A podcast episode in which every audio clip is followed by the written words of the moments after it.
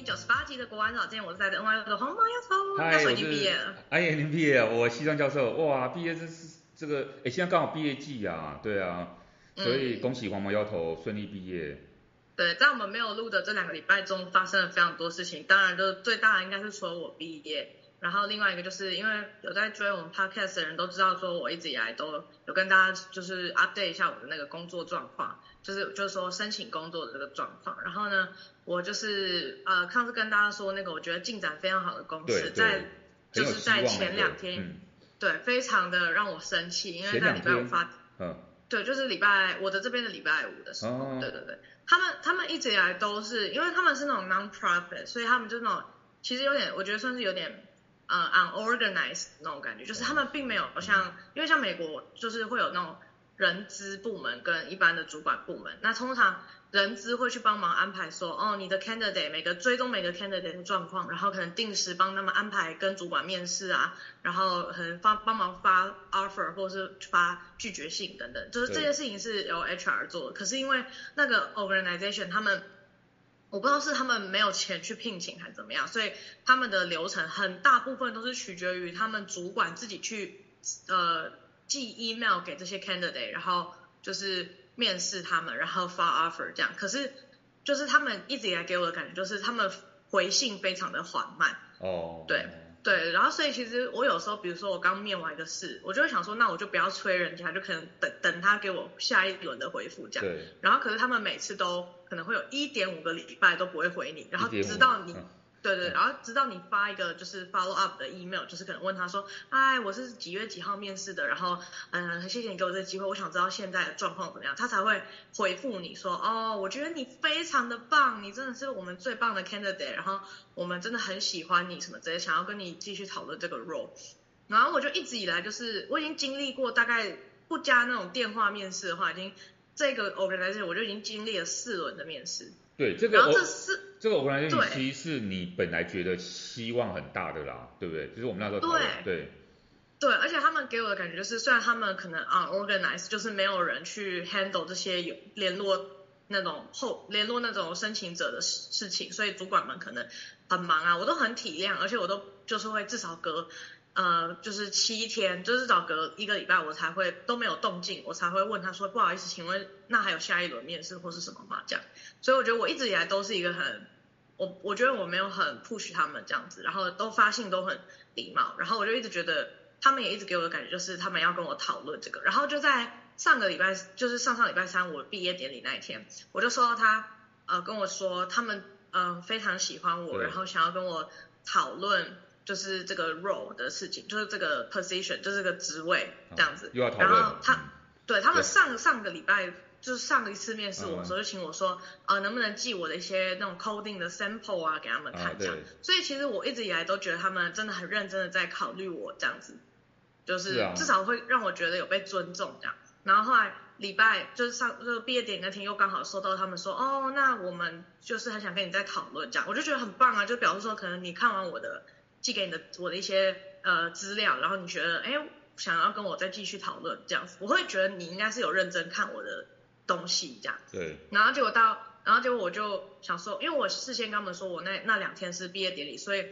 礼拜三、礼拜四我都在毕业典礼，所以我礼拜五的时候才回复他说，哦，那我可能下礼拜的那些哪些他想要的时段我是有空的，哦、就是回复他这样。然后到了就是那个就是他的那个下个礼拜，完全没有动静。就没有动静，然后我我就只好在礼拜二的时候，因为他是跟我讲说，你你下礼拜三或五有没有空跟我们面试这样，然后我就当然觉得很开心啊，所以我说可是我礼拜二都没有收到任何回复，所以我礼拜二就忍不住，因为明天就礼拜三了嘛，对，所以我就发说，哎，不好意思，就是我已经有提供我的时段，那为什么哎好像没有收到说你们到底什么时候可以这样子，然后哎我一发，然后又收到回复。就就是我都要发两封，他才会回一封那种感觉。然后他就回我说，哦，那你礼拜五一呃十二点半到一点半可以吗？然后我当然就是回，对，对，然后你就回可以这样子，因为礼拜五也是他说他可以的时间。然后呢，结果都一直没有发那个呃 Zoom 的那个 meeting 的那个就是邀请给我。对。然后然后我就开始觉得很烦，因为我就觉得说，就就为什么这么不？嗯，就是为什么不，这很很不上进，一次把东西讲清楚就讲完，对。对对对对，就跟台湾真的差很多。然后对，然后我就其实我也在告告诉自己要保持耐心，然后几几然后到礼拜四都没有，礼拜四都没有了，我就忍不住礼拜四的时候晚上就寄了一封，我寄了一封信，然后也没有也没回我。到了礼拜五当天面试早上，我跟他说，嗯，不好意思，我你可以寄那个 link 吗？因为因为我们约的时间快到了，今天早上这样。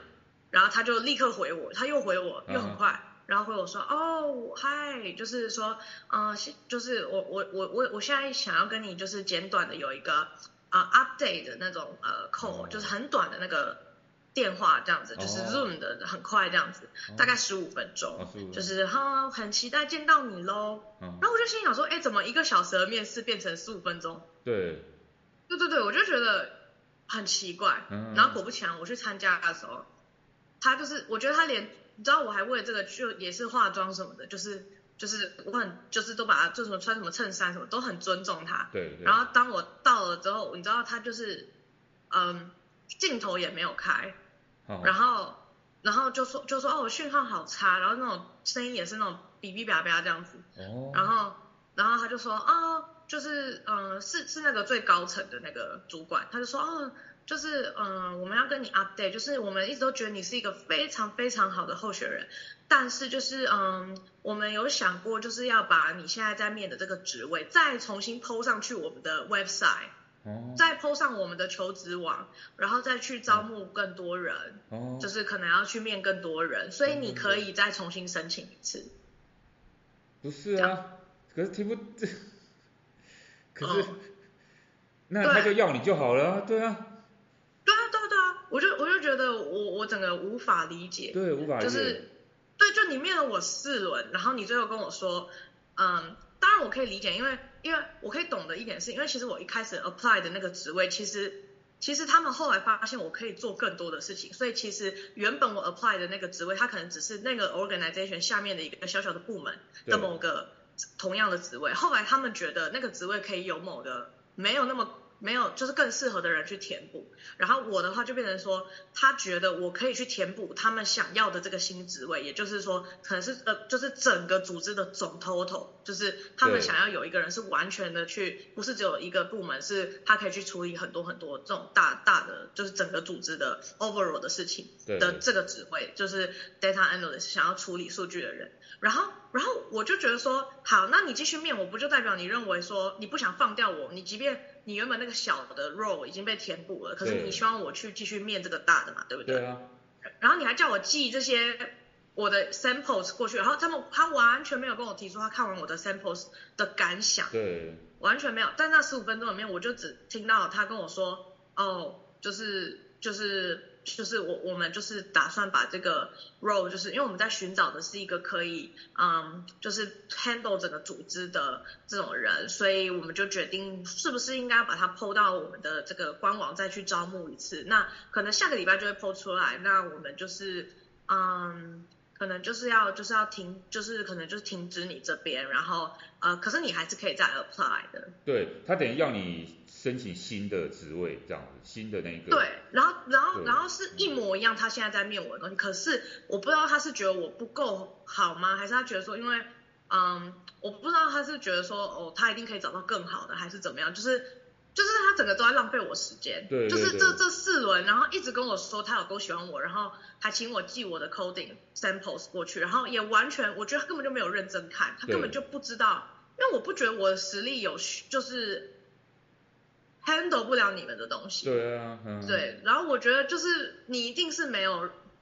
你要么就是对于我有偏见，嗯、就是你你要么就是可能本来就没有那么想用我，要么你就是觉得你还你就是你就是很不够满意我，你觉得我不够 qualify。可是我就觉得你们根本都不懂 coding 的人，你怎么知道我没有那个能力？然后你面我那么多人，你有没有觉得把我再重新放回到跟其他 candidate 重新竞争，从零开始？那我前面那些努力是算什么？对，而而而且他真的他真的对你有偏见，他就不要你就好了，他就干脆一点。对，对，就是你还不如拒绝我。对啊，对啊，对啊，就是这样啊。对，其实我没有那么我没有那么在意你，就是要不要，就是最后有没有用我，因为我其实在意的是你有没有。我生气的点是，我觉得他没有给我尊重。对对对。就是他完全没有说哦，那至少如果他真的觉得这是一个流程，可能他们公司必须要 PO 出这个职位，要过一个流程，那这是不是至少可以跟我说，我们真的很喜欢你，然后所以其实你你你表面上在投，但是其实你一定会再被我们面或是什么的，就可以省略掉前面的一些什么步骤什么的。对对对。可是完全没有，他就是要我重新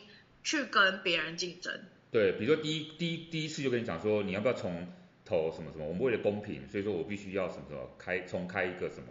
类似一开始对，对，就不要浪费你们三次，还会三次那个。对对对，所以我就我后来我就整个我那天下午就很就礼拜五下午就很低潮，因为我觉得我觉得我很喜欢这个组织在做的事情，可是我很不喜欢这个组织里面在掌管这个组织的这些主管。对。然后我后来就是上了这个，就是上了一些那种说这个网，就是一些美国会有一些对于各个。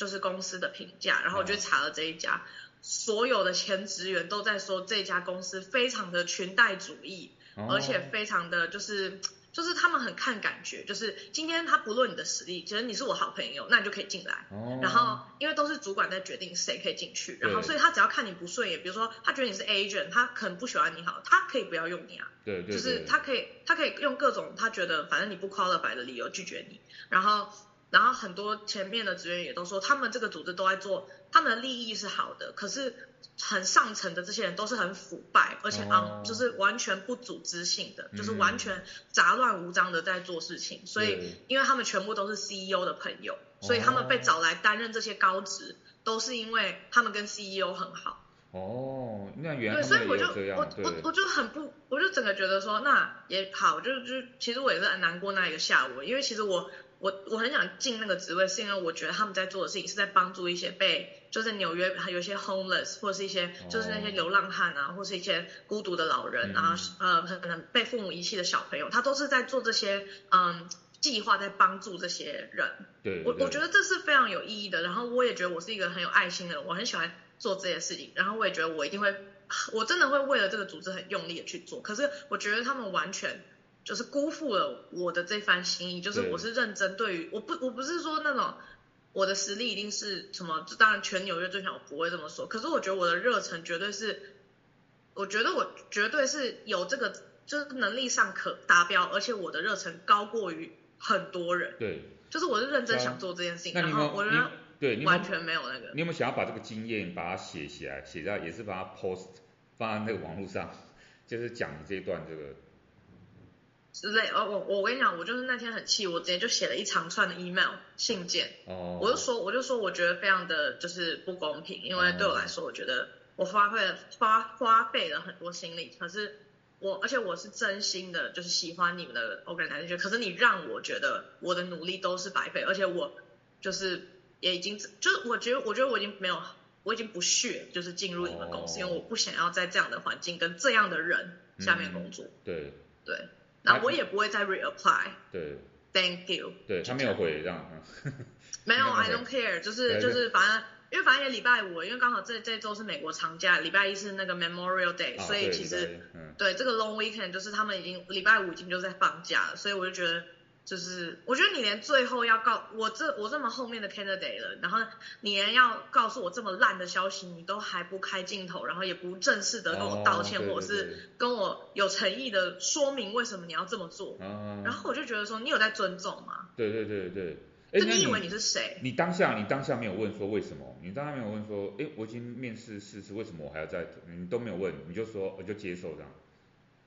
嗯，应该说我就很错愕，所以我不知道我我当下能说，我当下只有说，嗯，就是我已经面了那么多人，然后我有什么地方是不 qualified 的吗？嗯，对。然后他就说也没有，就是嗯，可是就是你也知道，就是在纽约每个人要找工作，就是公司要有一个流程，要 post 这个职位，然后去选人，嗯，这是我们一定要做的事情，不然政府会不高兴还是什么的，哦，就用这种理由搪塞。可是其实你也知道，就是。如果你真的想要用我的话，你 post，然后你马上下架，然后你雇佣我，那没有任何问题啊。对对对对。对吧？所以我觉得这都是借口，然后你完全没有 appreciate，就是我这阵子为你们公司，我这么努力的准备你们的这些面试的这些努力，都被都被你就是好像觉得应该的这样。对对对。对我，我觉得，我觉得当然很多人会觉得说，哦，求职者就是很卑微，但其实我一点都不觉得，我觉得求职者，求职者也是人，你在选我的同时，我也在选你，所以，嗯，我不觉得就是我有必要被就是这样的公司对待，所以我会觉得说，今天我收到这件事情，我还是会写一封很长的 email，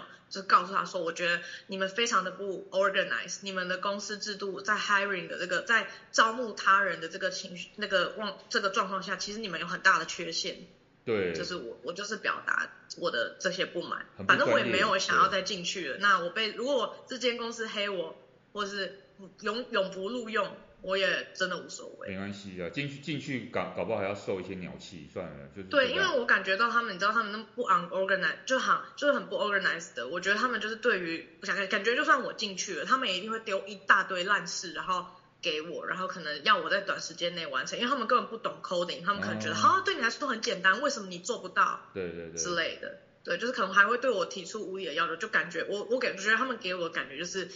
就是好像不太适合当管理的人，就是他们根本就没有在尊重呃他们底下在为他们工作的人。对，而且好假哦，我觉得他们讲话都是这样，就是 Hi，哇，so good。哇，You are lovely。哦，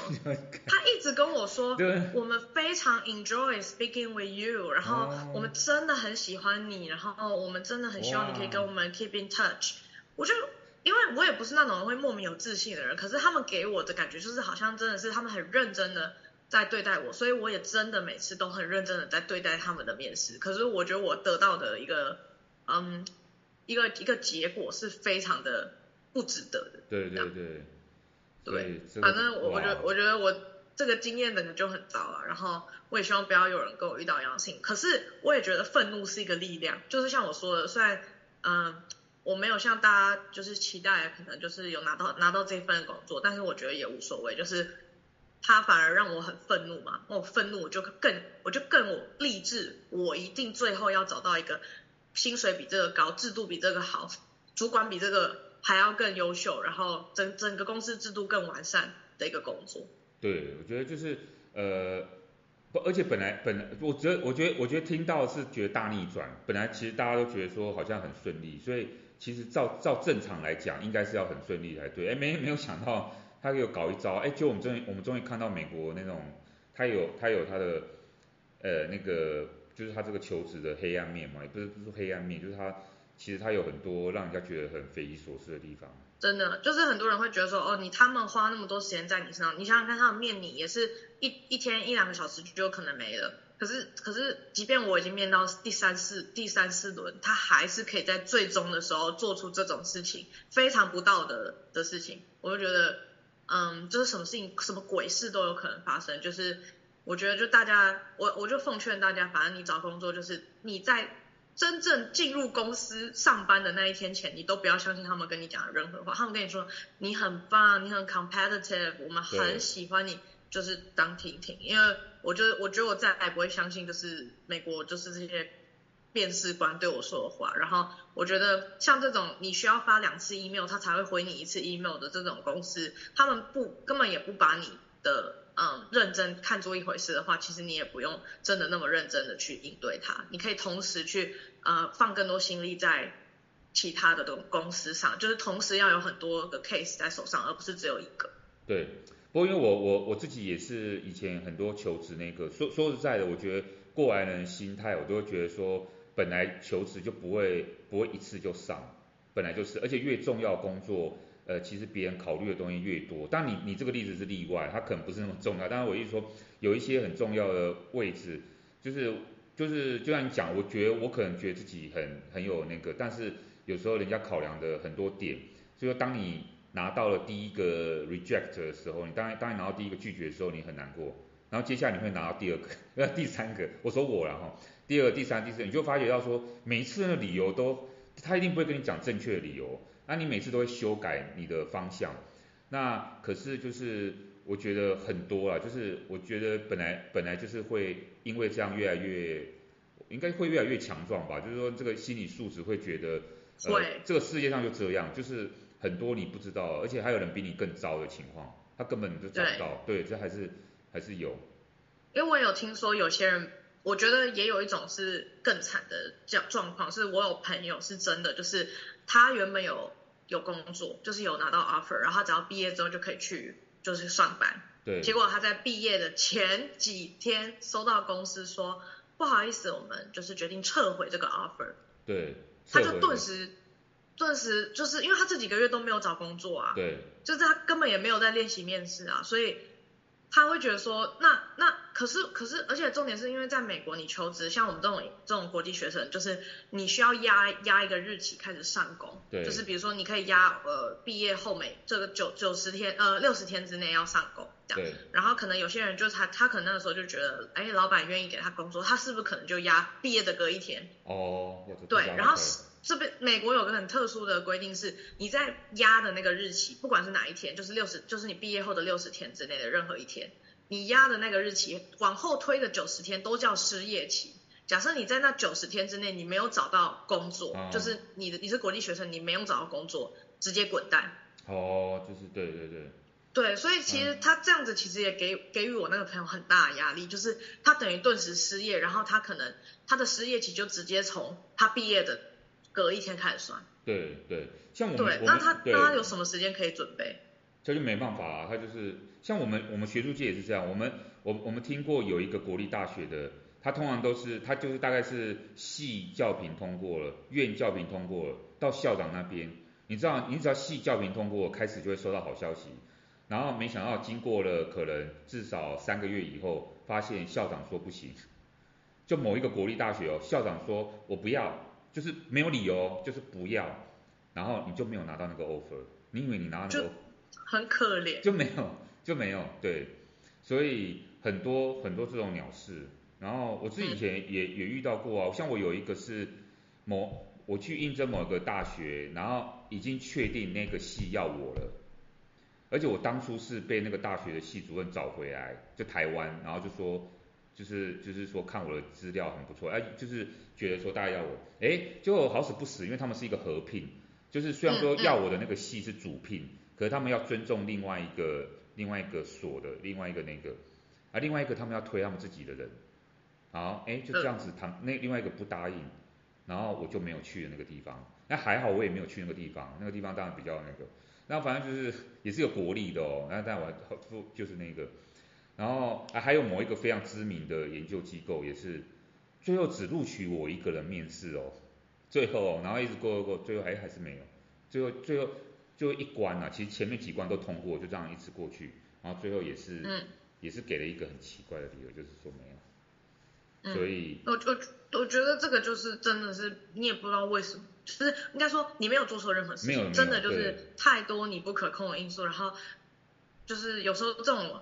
挫折是会让你觉得为什么是我，或者是说这件事情为什么会这样发生，然后别人可能只是因为他一时的喜怒哀乐，他可能就决定了你。一个很重大的事情，我觉得这种事情都会让人非常的，我一定我觉得多多少少会超难过，然后加愤怒。对。就是，但是就是，反正我觉得就是他们带给我的这份愤怒会成为我的就是新的力量，因为我不会，我不想因为，我觉得这很像，真的很像谈恋爱，就是你如果被渣男渣，比如说他一直跟你说他好喜欢你啊，他真的，哦，我一定会跟我老婆离婚啊，跟你在一起啊什么的，叭叭叭，承诺你很多事情，然后让你觉得，哎，你真的很有希望，可以从小三转正之类的，然后结果最后，哎，他还是抛弃你了。这种这种时候，你可以选择哦继续哭，就觉得说不甘心，哦为什么他要这样对我，我好难过，我真的没有动力去爱了之类的。那你也可以选择，好，我要变得更好，我要让这个人知道。我我我不会再，我不会，我会让他后悔，他没有选我之类的。你可以也可以用这样的心情，所以我就觉得我打算用第二种心情继续去，嗯，维持我以后的就是就是面试啊或者应征啊什么的。反正我觉得你你一定可以找到一个适合你的工作。那可能今天发生这件事，代表说可能冥冥之中他也他说明老天爷自有安排，他可能就觉得哎有更好的。有啦，有更好。所以你现在就是反正你现在已经再继续申请其他，对不对？已经。在看在看适合的，在那个申申请。那你压哪一天啊？你就是回去的那个。我是压我是压六月底，所以其实还有一个月。哦，六月底之后的九十天之内算起。对对对，对，那还好。所以我觉得其实也不也没有那么可怕。对对对。对，好啊。那现在我们来聊一点轻松的啦。你不是说、嗯、你不是说你有参加一个还蛮轻松的、蛮蛮蛮不错的一个 event 一个秀，对不对？嗯，我去参加那个伯恩在纽约的那个脱口秀的表演，就是伯恩是那个萨泰尔的那个老板嘛，然后他算是一个很有名的脱口秀演员，然后我很多朋友都蛮喜欢他，因为他讲话其实是虽然很有时候很讽刺，但是其实他都是在针砭时事，或者是会用比较诙谐幽默的方式去带大家去意识到一些很重要的社会议题。这样。社会议题，哎，他不是他是不是在台湾弄一个什么炎上？之前那个炎上，找一些政治人物去去取笑他那个炎上，你知道那个？嗯。是吗？是就是那个主持人嘛？对。对。对，一个帅帅年轻男生嘛，一个那个。我今天我今天才看到新闻，嗯、他要在小巨蛋那个也是要做脱口秀，小小巨蛋很大，它不小啊，小巨蛋那个场地，它要而且它是售票的，听说它的贵宾席就前面放那种。类似按摩椅的那个，一张票要十万块，有人买，有人买，我我我看到那个新闻是有一个是好像是他不是一个有钱的，有一个女生，她是类似上班族还是什么，她用她一个月的薪水去买了这张票，然后她说没关系，她以后还可以再赚回来。问题是我不知道你去听一个脱口秀有需要花你这个钱，钱有值得吗？你就为了十万块然后去听，然后你们上课都不好好上，我们这种。我们这种上课准备 那么那个，哎，没有人在听啊、哦，因为不好笑，对不、对，因为我们上课不好笑，所以就不要听。我没有，我觉得我觉得是就是你知道，就是像这种脱口秀演员，就是你爱就是超爱，就是像每个人都会有自己很喜欢的脱口秀演员，像我有朋友就是他可能就比较喜欢一些什么贺龙啊什么的，他其他的脱口秀演员，就每个脱口秀演员就很像一种菜一样，就每个人都不同不同的菜系，哦、有些非常的地域梗。然后有些是嗯没有比较温和，然后有些是会可能特别针对某些社会议题，比如说 LGBTQ 之类的，只是他们会有各种不一样的嗯风格，然后就看你比较喜欢的风格。然后我去听伯恩的那个心得是，我觉得在海外听太 CP 值太高了，啊、就是对，你知道小巨蛋是他他那个售票是，你也知道小巨蛋它的那个你知道山顶真的基本上是看不到那个啊、呃，很很难看到舞台的啦，啊、对，对对。对，太远了。可是像在纽约的话是，嗯，我那个场是，它是有点像那种酒吧，它把整个酒吧包下来，然后那个酒吧就是会上，它前面有个舞台嘛，啊、然后下面的话全部都是那种喝酒的那种一一个一个的圆桌或是木桌这样。对。然后你进去的时候就有 waiter 代位你，然后跟你的朋友坐在一起，然后你们可以点酒喝啊，然后可以吃一些薯条，然后听伯恩就是讲脱口秀这样。哎，第一个是说你花多少钱？这个这个很贵吗？哦。没有，我花我花台币一千五而已。哦，一千五人是差不多五十块美金。对。对，五十块美金，然后去听。对啊。那值得吗？你觉得这个怎样？你觉得有说你说 CP 值很高，就近距离看到他，对。对，我我觉得就是就是你花一千五，你在小巨蛋能坐的位置，可能都不一定都不一定可以，就是啊、嗯、看那么清楚，因为伯恩真的就是就是这么就是真的很。就直接在我眼前这样，很近。对，那怎样？他讲什么？他一个小时吗？一个半小时这样讲？他大概讲到从五点开始讲到六点半吧，一个小时半。哦，那蛮久了哦。对。一个小时半。其实也蛮累的。啊，都不能冷场，不能冷场是蛮难的，对。对，对而且他他他这次的主题就是 focus 在两岸战争。哦，两岸战争，对。对，就是。下面一定都华人嘛？对，下面都华人。都是台湾人，然后也会有中国人，哦、有有有，有一两个、嗯、一两个，对，对，然后那两个中国人很好笑，就是他有我说，哎，不好意思，请问现场有那个 Chinese 吗？就那个呃，就是呃中国的同胞，然后就有人举手，他说，哦，I'm from Guangzhou 这样子，就是我从广州来这样子。的，然后他就说，哦，然后他就说，哦，那那你会不会觉得我这样子对你们很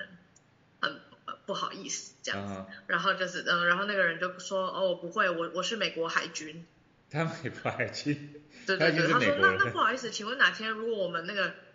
台海战争，啊，请问我如果出现在战场上，你你你会杀我吗？嗯、uh。然后那个那个人就说不会，我会我会帮台湾这样。对。然后我就觉得就其实蛮可爱的啦。对，哎，没有你讲到这个，我让我让我想到，就是你师母昨天传一个好笑的那个，也是类似脱口秀。但那个那个明星应该是一个啊，他因为他是用英文讲啊，然后他是看起来是一个华人这样，或是或是不是华人，他是一个亚洲人这样。是 Uncle Roger。对对对，就他，然后他、uh. 他那个跟你讲的相反，他就是一开始他就他那个，因为他是一个视频剪辑的，我不知道你有没有看到那一段，他就是你有看到那段哈？他就问到一个，有有，他说他说台湾 not a country not a country，没有，他是先他是先问到一个人是好像也是广州来的，对对，然后他就说哦广州，他说广州是 China 对不对？然后那个人说对是是从 China，哦他说 China is a good country，然后好，然后就说中国实在是太是一个很好的国家，他一直重复。然后就开始讲说，我们都被监听了，对不对？我们手机，我们手机的那个，对。然后他就讲了一段时间之后，他就，因为他就跟你那个相，跟你那个伯恩那个相反，他就问说有没有台湾来的，所以他才看到有人举手，他才说，哦，你不是一个国家，你台湾不是一个国家，台湾是中国的一部分，对。对对对对。这也太尴尬了。我我觉得不是，我跟你说，他他这样子，他他好像就是他的那个什么啊，微博好像被。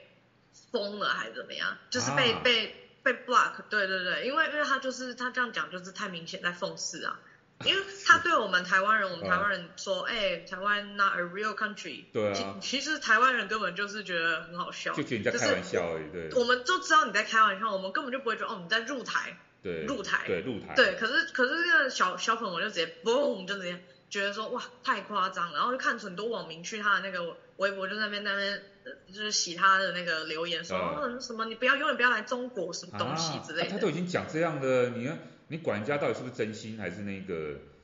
对啊，人家嘴巴都、嗯、他们就开不起玩笑啊！我这些小对啊，算了算了，这小粉红。他就他就是讽刺他们有那个什么、啊、信用分数啊，就是那个社会信用分数啊，哦、然后什么哦我的那个社会信用分数在往上跌喽，然后就说什么习主席哦长命百岁万岁这样啊，神经病。对对对，他就讽刺他们这样，但其实也很明显，就是我觉得他的立场是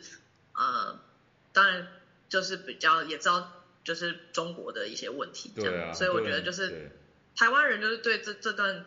影片就是其实好感度就蛮高。对，所以你到你在你在听博恩那个，你觉得全场那他讲岸两岸这个怎么样？你觉得有什么重点？你觉得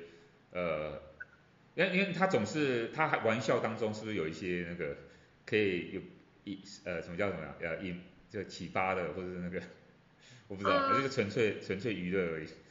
老实说，我原本以为他这次来可能会讲比较那种嗯。呃就是再更辛辣一点，因为毕竟你在海外嘛，你可以讲的一个可能层次，或者是可能会更更更麻辣一点。然后没有，他这这其实讲的还蛮，还蛮还蛮收敛的，我觉得就是对对对，他就是可能会说什么哦台海，然后他可能就会说我们哦你们这些在，比方说你们这些现在在坐在这边听的，你们都不会回台湾对不对？嗯。抛弃我们，我还要回去耶，这样之类的，可能就是会开这种玩笑，就觉得。也是蛮可爱的啦。对对对，属于走可爱型的这样。对对对，然后也当然也会讲一些那种，呃。呃，我觉得长辈听了可能会微皱眉，但是年轻人听就会觉得很好笑。就比如说，呃，比如说他会说什么，我讲一个好，他可能就说，哦，我觉得男生就是可能他讲到男生跟女生不同，他说，我觉得男生呢就是一个对于啊、呃、自己时间管理其实不是说非常了解，没有时间观念的生物，因为他们跟你说，呃，那个那个什么，呃，我这场游戏再打五分钟，然后结果他们打了一整个晚上，哦，然后他们他们可能在床上的时候就可能跟女女朋友说，哦，我今天要跟你玩一整晚，然后结果只有五分钟。好，算了，就是就是就是这种，所以有一点，就是他比较嘴吧。对对对，有点又有点黄色的那个在里面，对对对、啊、对对对对对对对，就有政治的哦。哎，我我是我是之前看到一些片段，他在那个台湾那个炎上的那个节目，我自己本身是没有亲自看，但是他就是找了一些什么王世坚啊，找了有没有柯文哲我忘记了，呃，也有找那个谁，找那个谢龙介。就是这种，其实还算，而且这些人还愿意上，然后他就是直接讽刺他们那种，他直接挖他们过去的那一些黑料就讽刺，其实就是让这些政治人物去本来就有心理准备，啊，所以就是，哦，他有他有特别特别嘴王事件，因为他说，哦，哦，我觉得台湾人真的是。没有对人才有非常好的运用，就像是那个记者就是最棒的编剧，嗯，然后呢，政治人物就是最棒的演员。对，他说就像就像我在那边办那个演上啊，就是有人会跟我说，是啊，没有想到会是这样的。他说，哦，我怎么记得我在开会的时候明明就跟他讲的非常清楚。嗯哦、所以他因为王世坚后来在那个新闻的上就说，哦，我真的不知道演上是这种性质哎，就是我我没有想到他们对我这么好，然后其实其实他在跟伯恩开会的时候。伯恩说他早就已经，就是跟他讲的超级清楚，可能会发生什么样的事情。哦、然后王世坚就最后在跟媒体在那边演戏，就说哦怎样又怎样。哇，这个政治人物真的是，对，他说哦，最最好的演员都浪费了才能。真的演很大哎，他们这些。对。对啊，所以说，哎，而且讲到这个啊，你我们我们我们我们在预我们在没有录的时候，那个结果果然国民党提名了你最爱的侯友宜，这样。天哪！不是，至少不是郭台铭，是 是？所以说，这样这样。但但我觉得，我觉得我嗯，这样就是我我觉得我站在对，对我站在一个我站在一个局外人啦，我觉得我先不论我到底支持谁好了，对我真的觉得。他们的候选就是可以可能角逐这个这个位置的这些潜在候选人，就是真的都有点太不合时代潮流，以及没有那个政治智慧去做到这件事。我我我并没有说绿的就一定有，只是我觉得就是大家在那边，其实他们我觉得他们超级内定的，就是他们其实早就早就要征召，就是就是红嘛，他根本就不是，他根本就没有要管国台的，一种就是。一一一种说法是，他们本来很早就认识之外呢，因为本来本来会有就是朱立伦的副市长，然后而且他在侯友呃对不起，在在朱立伦的岳父那一代，听说是岳他岳父就是那个高育仁，其实有强力推荐，好像就是以前有做有有一些关系这样做侍卫还是什么之类的，嗯，所以本来就是，可是平平就是如果你真的讲平心而论，你前阵有一个民调就是说呃。呃，你看那个赖清德跟那个侯友谊，其实他们在年轻人四十岁以下，如果叫年轻人的话，四十岁以下的支持度其实都不高，没有想象中高。嗯、所以觉得你讲对了，不是只有侯友谊问题，赖清德也也是同样的，就是他还是他永远他永远也是西装笔就这样，他也没有要穿牛仔裤啊，也没有要 polo 衫，你没有看过他这样穿的。所以年轻人好像会觉得，而且而且网上上次听到说那个赖清德在。不知道做一个什么，很像也是跟 YouTube 结合的那个，然后讲话都没有人去，他是没有人在听的，因为大家都觉得他讲话很无聊。对，啊、对，对我我就觉得他们的他们的他们的候选人都没有真的很吸引人，就是不管哪一个党派了，就是都都都一样。对，那那怎么办？那就只剩下柯文哲可以那个。对，我就觉得，我就觉得。所以你会支持柯文哲哦，这样、嗯。可是可是我觉得柯文哲。诶，因为我我我个人没有特别特别喜欢他的原因，是因为我觉得他有很多可能，可能我对于政治人物，我会希望他们很除了当然有能力以外，他们也要有品德上的一些好的东西。但是我觉得柯文哲可能给我一直以来印象就是，我觉得他蛮贬低女性的，就是、哦、对对我来说啦，对对对，他很多失言就是，然后当然他前阵子他他我不知道大家知不知道，就是可能他在那个。他在那个新闻在访，好像帮他演讲还访问吧，然后就讲讲到说，嗯、呃，什么小朋友就是要有什么品德教育，然后就说，哦，现在的小朋友都不能都不能打哎，都不能骂哎，对，老师说，哦，我那个这样要怎么教？一直就是说，现在的小朋友应该要给他体罚，这样才会有助于品格教育。对，我就觉得就是这是什么错误观念？对，就如果是那如果你从小被打到大，你为什么会讲出那些丑女的言论呢？对，那是不是你妈妈没教好，还是打的不够多？不过他他你观察他一个特点，他几乎从小大到大重要的对他重大影响的人都是女性，他妈妈、他太太，就他都是他都是被照顾的哦，所以他的这个人他本来就有一些问题存在。他妈妈、他爸、他妈呃不，他妈妈、他太太现在是那个黄珊珊。所以说，其实你看他身边重要的，呃，还有他之前那个蔡壁如，你看他信任的人都是女性，他是不相信男生的，他是比较信任女性的，所以这个很吊诡，就是说他有一些那种性别歧视的言论，可是他最信任他用的得力助手都是女生。对啊。对啊。所以说你不觉得这个我我当然不知道他他本人本身就是一个也是怪怪的啦，就对。我不知道他本身有没有意识到他在行为跟他的言论上有非常大的一个矛盾，就是可能他他表面就是他他给出来的这些言论不自觉的透露出他其实某方面觉得男生优于女性，然后。可能男生能做的事情是怎么样的，女生能做的事情可能就不够格什么的。可是其实你也知道，有很多有能力的人都是女生，对啊，然后你也采用他们当你的幕僚或是什么的。我就觉得说，那你有没有理解到你自身可能有一些矛盾，以及你有没有想过要去修饰？就算你假装也好，你至少也不要，你至少要有智慧的去装嘛，就是装得出一步你好像你真的也很认同性别平等。我觉得那你连装都不会，那你要说哦，那是你的真诚，可是我不一定会买单啊。没错，对。嗯，所以很不错啊，我觉得呃，过去这段时间那个我们没有录的时候，其实呃，黄毛丫头也经历了这个，也有有好的，也有不好的这个哈。不过本来本来本来人生就是这样，就是我们过就是当年还年轻，就是本来就是呃怎么怎么讲，就是好像有句成语是不是？就是人生不如意之事十常八九，就是这样。但是好的事情也是也是十常八九，就是有有好有坏的啊，这种相伴啊，不不可能不可能一路一路都很顺遂，就这样子。对对对，我觉得我觉得千万千万不要就是因为一时的一些就是可能低潮，然后就可能觉得哦我就不会好了。对。我我我觉得我以前可能比较容易会因为一个比较大的打击可能低潮很久，但我我发现自从可能我不知道是年纪还是真的是因为来纽约经历很多事情，所以可能我现在对于一些事情，我觉得我代谢的速度蛮快的，就是我会我会我也会哭也会难过，但是我不会。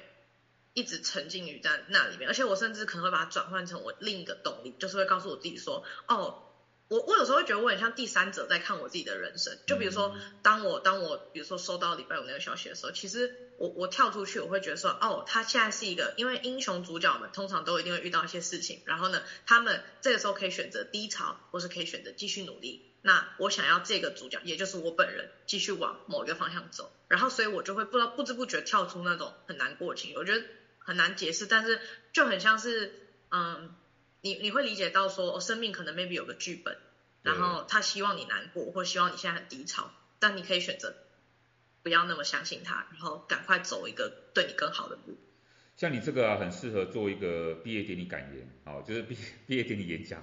然后呢，嗯，因为最最近这几天有一个很大的新闻在台湾啊，就是有一个呃算是 AI 教父叫黄仁勋，不知道你知不知道？嗯黄仁勋，他他是不是去台大演讲？台大演讲，然后因为他在演讲之前，他先在夜市被拍到，啊，反正大家就觉得他那个，那基本上我对于这些成功企业家哦，有时候什么商业周刊访问啊，其实我都没有在看那种，我都不看这种东西的，因为你不可，因为你这种事业成功的人，你去讲说你为什么事业成功，这个在方法论上面本来就是一个很大的问题，你讲你爱讲什么就讲什么。你对你推果为因嘛，你可以讲说 哦，因为我当时就是啊、呃、很认真很努力，啊，然后我每一天都只睡两个小时，所以我是一个成功人士。但是你有没有想过，你成功只是一个机缘，跟你有没有真的很努力，完全可能并不是那么高度的相关。有些人他努力了一辈子，可是他不一定能够获得他努力所能真的换到的东西。很多人是这样，那所以说，但是我不是我我这边当然不是要去呃要去批评那个黄仁勋，其实我反而是要。我觉得我看到一个，我是觉得，呃，我是还蛮敬佩的，就应该这样讲，因为，因为不管是不是事实哈，但是报道是报道一个东西，就是新闻说他其实在二三十年前他就开始在做这个，然后当初其实是没有人没有人，就是当初他那个环境里面太多人在做这个做这个类似他现在在做的这个材料的这个东西这样哈，嗯，然后呢，哎，人家就跟他讲说你不要跳进来做了，已经很多人在做了。他就说没关系，他就喜欢做，嗯、然后呢，没想到他一直坚持下去。好，我我们我们从我们从结果论来讲，因为他就是坚持下去嘛，因为他就做这个东西做了二三十年，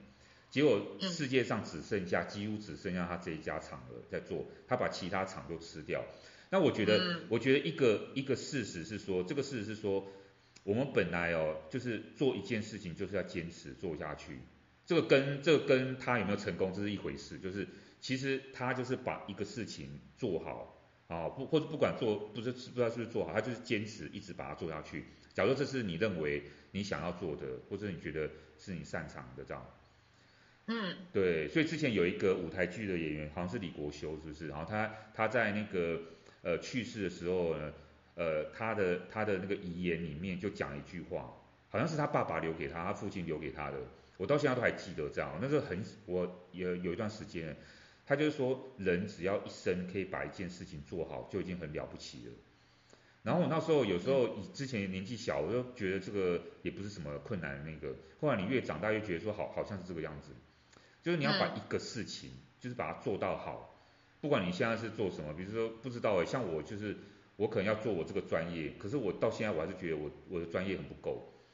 那这就是这就是要要回溯到我这一次。过去这两周请假的那个，因为我这过去这两周请假，我是到那个美呃美国东岸华府嘛开会，有一个闭门，有一个公开开会，啊另外一个是呃到西岸呃伯克利、伯克莱，还有 Stanford 大学，还有那个 Asia Society 这几个地方去访问。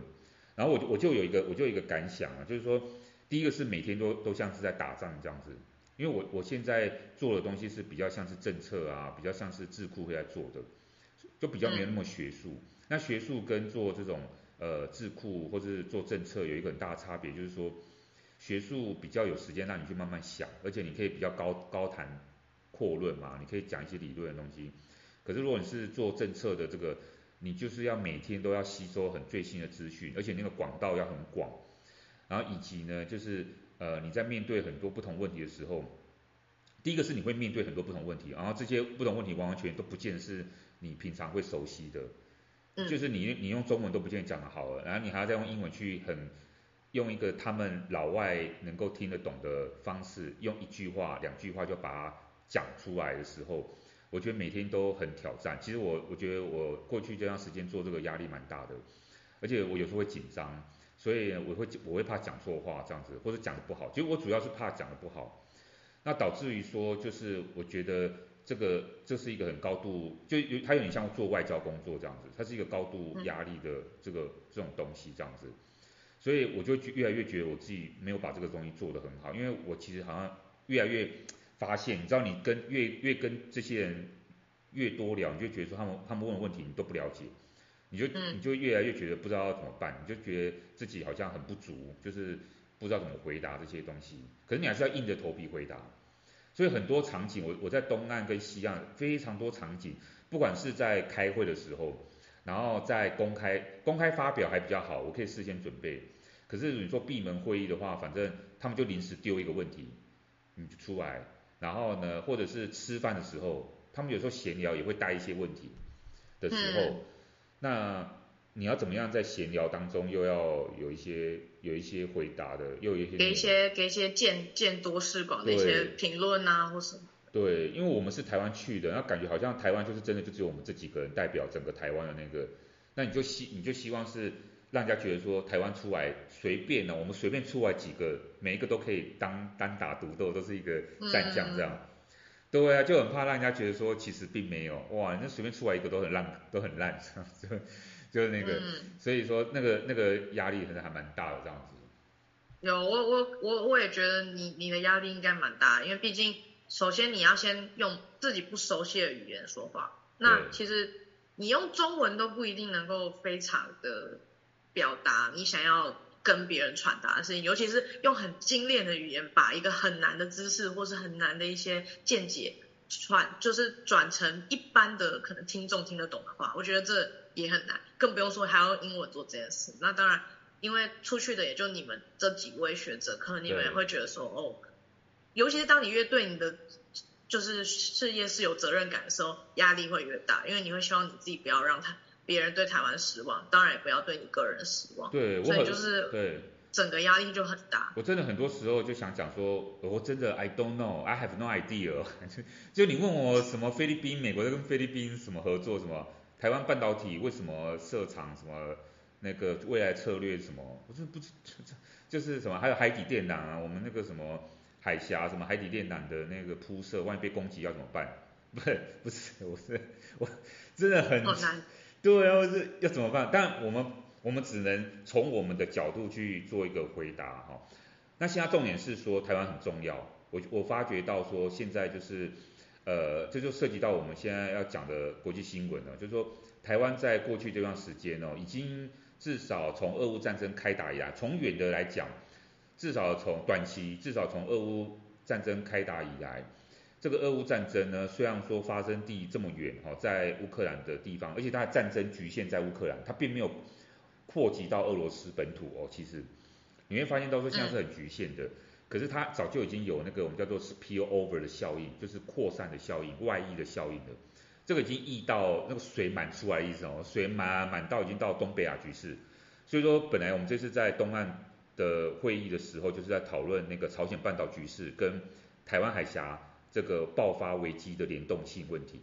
因为在那个南韩，在朝鲜半岛，其实美军有驻军，所以说这个中国怎么样，到时候要牵制美军，怎么样要，如果他真的要引发引爆这个台海危机的时候，呃美国或者说驻韩美军、日本他们这些周边国家怎么样回应，这就是我们呃那个时候在大家在关切讨论问题哈，我们我们都有做一些假设，然后以及台湾有可能怎么样应对措施好等等，比如说我们我们我们如果不要靠别人的话，我们要自己怎么样帮助自己。那最近呢，发生了一个，我觉得国际过去这两周发生一个新闻，就是说，其实你会看到说中美啊，中美这两个国家，虽然说他们现在的氛围有点缓和了，可是呢，其实也都在各各自呃整兵演练，都是在做这种集团对抗这样子。好，就在这个呃呃前十九号开始到二十一号左右，对不对哈？那时候呢，那个呃，美国呃，对不起，应该是 G7，就是这个整个七大工业国呢，呃，他们在这个呃广岛开会，啊，不知道黄毛丫头有没有听到这个新闻？那时候呢，有，对，你知道为什么要在广岛举行吗？其实我上课也是问同学这个问题。呃、这一次日本，日本有很多地方啊，它可以在东京，它可以在北海道啊，或是哪里？该不会是那个把二战投下那个原子弹是同一天？哦，是吧？不，不是同一天，但是呢，呃，是为了是跟这个有关系。所以说呢，嗯、主要是因为岸田文雄，日本首相岸田文雄是这个选区出来的国会议员，嗯、所以说呢，他想要借由这个地方的其中一个目的，就是要呼吁这些永和国家要防止核扩散，不要来使用。不要不要轻易的使用核物核子武器，否则就会像这个广岛这样子。嗯、你知道广岛被投下原子弹的时候，整个完全就是世界末日，都没有没有人啊，都死掉啊，没有任何生物的存在。然后这时候呢，在礼拜六的时候呢，就是在他们会议期间，泽伦斯基他就突然现身了。啊，他突然现身是因为大家媒体还是不确定他是不是真的会到。广岛去参加这个 G7 峰会，因为他被邀请。虽然说乌克兰不是 G7 的成员国哈，但他们可以邀请其他的国家元首参加。于是泽连斯基去了，泽连斯基去的第一站就是到广岛，先跟那个岸田文雄在纪念碑前面献花。然后泽连斯基呢，他的演讲也说，因为现在在乌克兰的一个很很重要的地方叫做巴赫姆特，我们之前有跟大家有介绍过这个地方，就是在大概。呃，现在俄罗斯占领的东部的这个顿涅茨克跟这个就是他们东部的这些占领区的其中一个还没有完完全全被俄罗斯占领的一个地方，好，算算是有部分是乌克兰的领土，但其实大部分百分之八十以上的领土都是被俄军占领的一个地方。那现在在激战，激战当中啊，然后呢，这个泽伦斯基就说，你现在去巴赫姆特看。几乎就已经接近像广岛那时候被投投射原子弹的情况了，就是鸟不生蛋，嗯、没有人，没有人烟，嗯、晚上都是暗的，没有人烟，就只剩下作战的军人这样子。那作战也有很多人死在那边，嗯、就这样子。所以说他不希望真的巴赫姆特最后变成那个样子。好，嗯、可是当然这个他就是一个呼吁啊哈。不过在这个这些国际领领导人 G7 呢，他们。在这个广岛峰会的其他其实很重要目的就是讨论乌俄战争的状况，要怎么样对乌克兰在进行这个呃各种的援助，然后以及说怎么样去重新制裁，就加重制裁俄罗斯。还有一个最重要的一个就是中国问题，这样。所以你会发现到说，在 G7 的这个广岛峰会里面，俄罗斯跟中国虽然说都不是，其实本来俄罗斯是 G。呃，Seven 的议员，他叫 G8，后来因为俄乌战争爆发之后，他就完全被踢出去了，啊，他就人家就不要他加入这个里面。那中国也是，中国是世界第二大经济体，现在是世界第二大经济体，他居然也不是 G7 G7 的议员哈。G7 理论上是七大工业国，其实中国说实在也也也看也也可以算得上是的，如果就经济实力上面来讲，比很多国家规模还大，但是 anyway 它就不是。所以说呢，它不是归不是，但是大家都在讨论他们啊，像是俄罗斯跟中国。好，所以这时候就是中国的问题来了哈，就是这些国家纷纷就是在广岛峰会的时候就很明确的表示，第一个就是说这个中国是我们这个世纪以来最大的一个挑战来源，这样，这第一个哈，那个苏纳克讲的英国首相。另外一个就是说呢，这些国家有一个共识，就是我们虽然必须不得不承认。我们无法脱离中国跟他做做这种贸易啊，我们没有办法完全跟他脱钩，好，我们还是得跟他做生意。可是呢，我们有一个共识，就是我们从今之后呢，要去风险，我们不能把所有的鸡蛋都放在中国这个市场里面。所以说呢，七大工业国，包括他们邀请来的其他国家，当然他们邀请来其他国家有印度啊、南韩啊，哦这些不见得全部都会遵守他们的这个所谓的广岛宣言的内容这样。可是呢，他们基本上有个共识啊，就是我们尽量以后从今以后，我们尽量把我们的这个投资地。不要完全放在中国，我们也放在东南亚，放在日本啊，放在韩国啊，放在美国，好，转移我们的这个市场阵地这样，所以他们就做了这个共识这样哈。G7 峰会呢，在呃这个十九号开始，然后呢一直进行到二十几号，二十大概二十一、二十二左右。结果在他前一刻，啊，在他前一刻的时候呢，这个呃中国国家主席习近平呢，诶，他也开了一个峰会。好，他是开了一个叫做中亚峰会，好，中国跟中亚五个国家，好的峰会，而且呢，他比这个 G7 峰会呢还提早举行，因为呢，这个习近平的峰会是十九号结束，哦，他是十九号结束，然后呢，这个呃十九号才开始那个 G7 峰会，所以他就故意选在 G7 峰会要开的前一天，啊，前几天就就举行了。中国跟几个呃，这个中亚的这些国家，什么哈萨克啊、吉尔吉斯啊、塔吉克、土库曼这些国家举行峰举行峰会，然后你知道他选的地方在哪里吗？他选择在那个西安这个地方。哦。西安是一个什么古代丝路的一个起点，是不是？啊，然后他就在古都西安欢迎这个象征那个什么古代丝绸之路的一个一个一个古都，好，来去迎接。这一些中亚五国的元首，好吧，那讲到这里，讲到这里一点也不奇怪，也没什么好好那个的哈。特特别的是这样子哈，特别是呢，他们在这个，我觉得习近平他们真的很故意，中国啊很故意，他们特别选在这个地方。当然说好听一点是那个所谓的象征古代丝绸之路的起点，它是一个古都。可是呢，它是在哪里举行这个迎宾仪式呢？它在西安西安市大唐。芙蓉园举行唐朝仪式的传统传统这个迎宾，那为那怎么怎么大唐呢？哦，它就是呢，它那个你去看它那个这个所谓的大唐芙蓉园的那个照片，它就是一个唐式的一个建筑，所有的服务那个服务生的人员呢，全部都呃装扮成古代宫女的样子，然后还有各种的这种古代的这种仪式的一些东西，然后。还有那种呃，所谓它那种红帆，你知道有点像一个布条这样，上面写着唐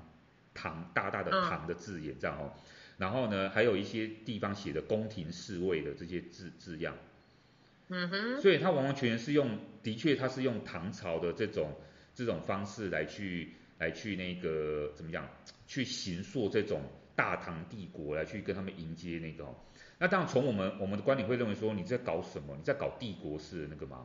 哎，可是不是哎，中中国的，你知道有时候中国人的思考角度就是跟我不一样，他他他们都很正向哈，他就是他们的这个根据官媒对于这个整个会议气氛的报道是说，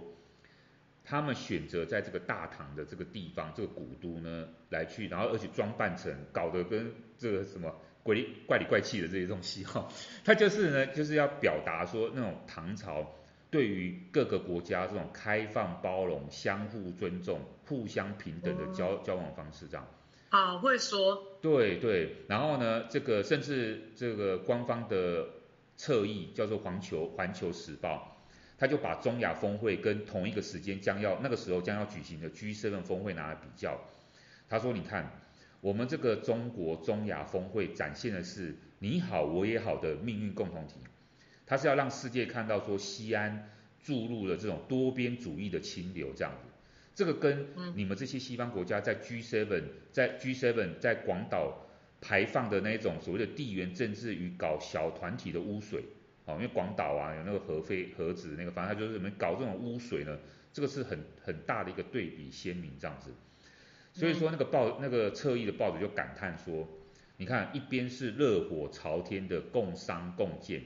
一边是讨价还还价的统一步调，哦，两种心胸、视野和格局，可谓高下立判这样子，哦，他就这样子来形容。好会，好会写。很会讲这样子哈、哦，所以你就会发觉到说，中国就在跟西方国家互别苗头，在中亚搞了这个一个搞得跟什么一样，我不知道这个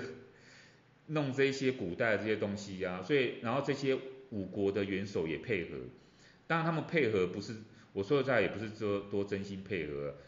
都还是着眼在中国的经贸利益。因为中国跟这些五个国家其实已经事先进行好了双边的这些会谈，然后要商讨说怎么样一些接下来一些贸易啊、工业啊，还有各种的这种合作，有很大的经济资源来源这样。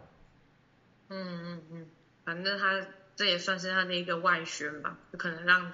大家觉得哇，他们真的是很包容，然后再顺便呃，像用他们的话就是拉踩一下，对，就是拉踩一下西方国家。我也不想要说他们沆瀣一气，沆沆瀣一气或一丘之貉哈，搞得好像我们很有偏见这样。啊，不过的确，这些五个中亚国家美其名好像已经是民主化国家，其实他们也不是真的。其实你看起来这些会，这些会不是说同流合污啊，就是说这些会在一起。作伴的这些人大概都是长得差不多，就是那个样子啊。嗯。那西方国家就是长得差不多，就是那个就是那个样子。确实。他们那个制度啊什么，就是大家就已经分就要分庭抗礼了，这样哈，就是已经做了一个很大的区别了。选边站了。对啊，其实是这个样子。所以我觉得过去这段时间，当然有还有很多国际新闻啊，我这边没有时间讲，只是我们现在已经九十八集了嘛，我想说。呃，过去这两周刚好，因为我跟黄毛丫头都有点事情哈，我们就稍微呃停了几周的这个时间。那趁今天我们回顾一下我们过去这段时间做什么事，以及呃跟大家稍微简单浏览一下过去这两周一个比较重大的事情哈，从台湾的受到关注哈，因为因为我刚刚讲到说在 G7 峰会里面讲到中国，其实就是牵涉到台湾的，因为有台海稳定的问题，好，会有台湾的角色在这个里面。那过去这段时间以来，嗯、其实台湾台海稳定啊，哈，这些各国大国之间的这个，哦，大概就是有这样子目前的这个这个情况哦，在在竞争当中，哦，还又还没完全撕破脸，可是其实已经已经已经濒临那个界限的这样子。嗯，确实，就是主主要是因为我们就是这两周没录嘛，然后那当然也跟大家 update 一下我们的近况，然后嗯。我觉得就是像刚刚我听到那个，我觉得我今天说就是，嗯，当然我们也跟大家说到那个，就是 G7 峰会跟啊、这个所谓的中国办这个中亚的这个五国这个会面，他们这个有点像是那种。对着有点像对着干嘛那种感觉，然后就是也跟大家分析一下他们大概都说了些什么。当然我们还有很多国际新闻，其实也可以跟大家分享。毕竟这两周其实也发生了不少事情，但是因为由于时间关系，我们也没办法就是一一的跟大家分享。但是说不定我们下一集就可以再补充啊，或者什么的，或是会有更可能有后续什么的，我们就可以连带着再跟大家分享。对，然后我突然我就觉得，哎，我刚刚其实今天这样子。就是这一集录完，我就觉得，哎，我想要跟大家分享一下，就是我因为毕竟毕业典礼嘛，这种就是都会请一些嗯人来，就是像刚刚说的台对，对来演讲，像台大就是请了那个 CEO 来嘛，然后嗯，其实我我我这个人通常对这种演讲我都不一定会很认真听，因为我会觉得就像老师刚刚讲说的，就是其实很多成功的人，他们说他们成功的原因，其实都不往往是。真的单纯是因为他们，而且他们也都只会讲自己成功的故事。对。那我想跟大家分，最后就是最后想跟大家分享，就是我去参加的是我室友毕业典礼，然后那个时候我那个时候在听他请来的，他们的学校请来的一个呃一个演讲者，我是人生第一次听这种毕业感言，我居然哭了。啊，这么严重？对对对，那对，可是我觉得这个故事还蛮值得跟大家分享，就是那个那个女生她是嗯。呃就是他，他从他有他他从小他继父还有妈妈都对他很好，然后后来他长大的时候就一心想要，当然就一心想要成为很成功的人啊什么之类的。然后后来他的继父得到了癌症，然后他就很想要为他继父，就是可能去创立一个跟就是抗癌的计划，想要有基金去做这件事情。所以他用他因为他是读艺术的，他希望可以用嗯就是。他贩卖一些他的一些 samples，然后可以去赚的这个钱，然后去去帮助研发可能抗癌的这些东西，去帮助他的肌肤。可是当然就是那么小的年纪，就是可能去发自己的 samples 在那个大街上，就是啊、嗯、很就是没有人会理你这样。然后他说他最挫折的时候，就是一整天都没有人走进他的店面，然后走进来的只有他的肌肤跟他妈妈，然后他继父推着轮椅进来，就是看着他。然后其实他那个时候他肌肤已经。算病入膏肓，所以其实话也就是说不好。嗯、然后，可是他看得出来，他继父有很多话想要跟他说。嗯、然后他就蹲下来，然后他说他继父那个时候就是用很颤抖的声音，勉勉强强的说出了三个字，他说 “You do good”，也就是你做的很好。嗯，对。对。然后他就我他他当场他自己也讲到哽咽，然后我听到这句我也哽咽，因为其实他说他讲这个故事的原因是因为他他后来靠着他继续去。敲门，敲门就是兜售他这些 samples，他获得了第一笔就是五百块钱美元的支票，他用那个支票，现在他全他是一个全球呃企业的 CEO，嗯，他是一个品牌的创办者，而且他是个女性，嗯，然后他还就是有当时他创业的时候，他还有一个小孩在身边，哦，然后他说，所以我今天想要跟你们分享的，并不是我成功的故事，嗯，而是。我失败的故事，对，就是他用这个故事告诉我们。可是他说，坚持做下去，就是造就了我的今天，因为我有一个很强的动力，push 我继续做这件事情。可是我从来都不是，就像大家说的，成功的做，一开始就成功的做了成功这件事。但我并没有因为这样，我就不继续做下去。他说，所以我想跟你们分享的是我这个失败的经验。可是我想告诉你们，失败是有多么的宝贵。对对对，这样。然后我那时候听到这个故事的时候，其实我觉得我有被感动到，因为我其实听很多人的演讲，就是他们当然都会说，哦，我以前少年的时候怎么样，就怎样很努力什么的，或是什么的，就很很很认真。可是我第一次听到一个演讲的这么直接的跟我说，我今天想要讲的是一个我失败的故事。嗯，对。然后，而且很现在很明显，他非常的成功。那当然，我们不论他的成功是不是真的来自于他这件事，可是我觉得他所传达出来的就是他很。珍惜失败的这件事情是非常值得每个人去学习的。对对，跟大家对，所以我也对，对啊，所以我也希望就大家不管遇到什么，就是可能你会觉得哦，我好失败，或者是可能这件事情不如你的预期。可是我并不觉得，可是我并不觉得那那个东西会定义你，或者是可能造就你未来就不会成功。它只是一个随机的事件，那可能未来它反而会成为你成功的一个动力。那我也希望就是。今天跟大家就是 update 我的这个情况，然后还有我听到的这个故事，就不管现在身处在何什么样的情境，也都希望我们的听众们都可以坚持做自己认为是对的事情。我觉得我不能保证你一定会成功，但我觉得你至少不会后悔，而且有很大的几率你可以走向一个你很喜欢的一条道路，这样子。嗯、对，没错。对啊。嗯，所以就大概是这样。那今天第九十八节不关老店也差不多在这边告一个段落。那就祝福观众朋友们都可以嗯坚强的走自己的路。那你们都很棒。那我跟老师呢也在这边跟大家说拜拜喽，拜拜，拜。